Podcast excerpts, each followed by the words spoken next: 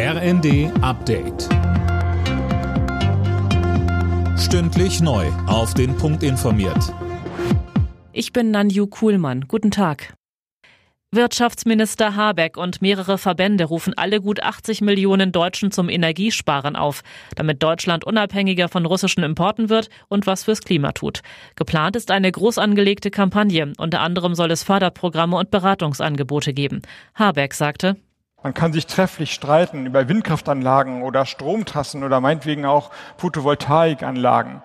Aber die eingesparte Kilowattstunde, die sieht man ja nicht. Also es ist vergleichsweise schwer, ein Bewusstsein dafür zu erzielen, die Aufmerksamkeit, die wir gemeinsam der Energieeffizienz, der Einsparung entgegenbringen müssen, sie muss deutlich höher werden. Der Weg für das 100 Milliarden Euro Sondervermögen für die Bundeswehr ist frei. Der Bundesrat hat die entsprechende Grundgesetzänderung mit der nötigen Zweidrittelmehrheit abgesegnet. Die Länderkammer hat außerdem auch für die Renten- und Mindestlohnerhöhung gestimmt. Nach der brutalen Attacke an einer Grundschule in Esslingen in Baden-Württemberg fehlt vom Täter weiter jede Spur. Seit Stunden läuft eine Großfahndung.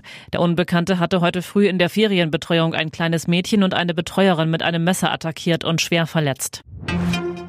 Bei seinem Besuch in der Ukraine hat Landwirtschaftsminister Özdemir den Landwirten Hilfe zugesagt.